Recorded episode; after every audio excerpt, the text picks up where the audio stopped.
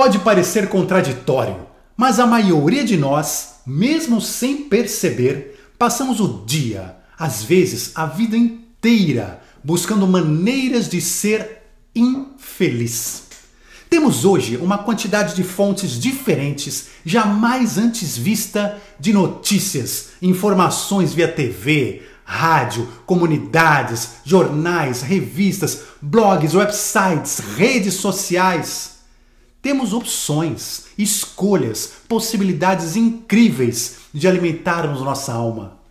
Mas onde sintonizamos? O que nos atrai? As empresas de mídia sabem muito bem a resposta, pois faturam diariamente bilhões com isso. Só clicamos em histórias de violência gratuita, de corrupção, de politicagem barata, de assassinatos, de intrigas, fofocas, de acidentes fantásticos ocorridos nas esquinas de nossas casas.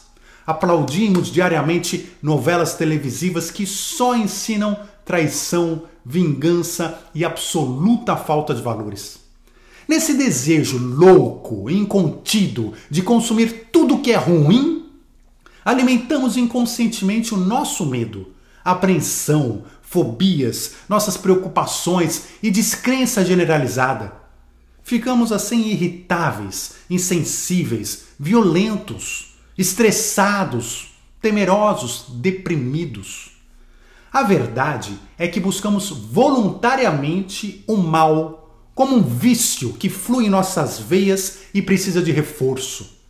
Não conseguimos nos desligar disso e tampouco exigir que nos transmitam boas notícias, ainda que sejamos nós que tenhamos em mãos o poder de decidir como o mundo deve ser o que a mídia deve publicar, o que é importante para a nossa saúde mental, entre outras coisas simples. Porém, nem percebemos isso. Pior, sequer acreditamos nisso. Por quê? Porque buscamos com afinco a nossa infelicidade.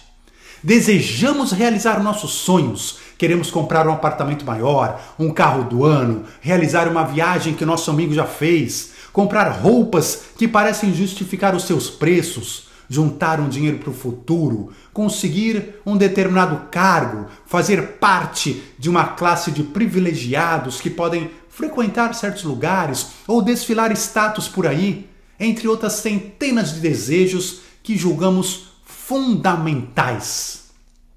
Só não percebemos que todos eles fazem parte do mundo do ter.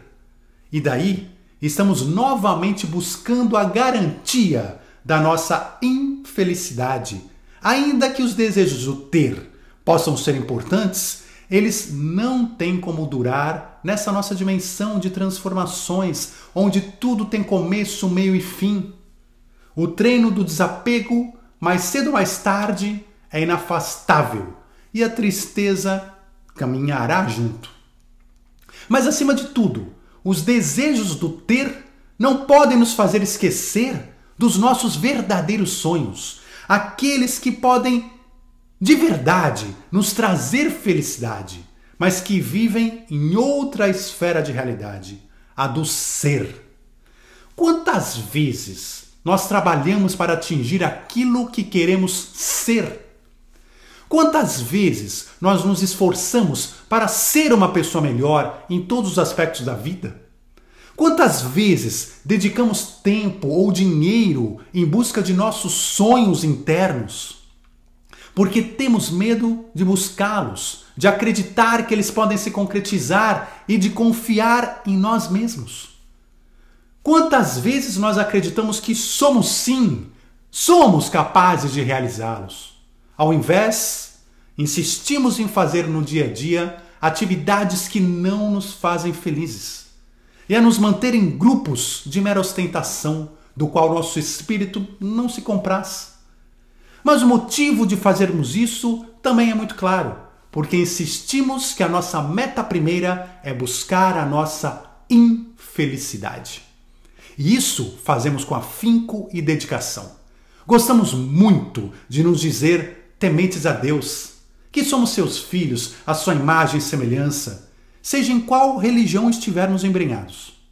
até que algumas vezes escutamos sobre a importância de sermos algo mais. Daí, começamos a comparecer à igreja, ao culto, doamos roupas e brinquedos velhos, damos alguma esmola e dizemos amém com fervor. Mas, curiosamente, no meio desse caminho, somos tristes, somos deprimidos. Pior, diante dos obstáculos da vida, não raro olhamos para o céu e chegamos a acreditar que Deus nos abandonou. Os rituais são sim importantes, mas há quanto tempo não conversamos verdadeiramente com Deus? Ou com nós mesmos? Não paramos para entender quais são as verdadeiras necessidades que temos dentro de nós? Por que evitamos de falar com Deus com humildade e sinceridade entre as quatro paredes de nossa casa? entendendo que tudo que poderíamos querer, tudo que poderíamos desejar já nos foi concedido, que basta estendermos as mãos com fé para colher os frutos divinos. Preferimos fingir que a vida artificial que montamos ao nosso redor tem como foco a felicidade, quando obviamente não tem. Vivemos com um manual de instruções social criado exclusivamente para corrermos atrás do nada, da falta de propósito, da ausência de valores, do ateísmo científico, da descrença generalizada, onde nós não acreditamos nem em nós mesmos, nem no próximo. Vivemos em busca da infelicidade. O que devemos nos perguntar é: precisamos viver assim? Claro que não. Mas é preciso trocar o nosso manual de instruções, aquele que nos deram, acreditar que ele pode ser mudado, que podemos fazer as coisas que gostamos, mas com leveza, com um sorriso no rosto, com amor no coração, que dentro de nós existe um espírito de luz, buscando um tesouro muito mais importante do que tudo que já te contaram: a verdadeira felicidade. Um forte abraço, muita luz e até já!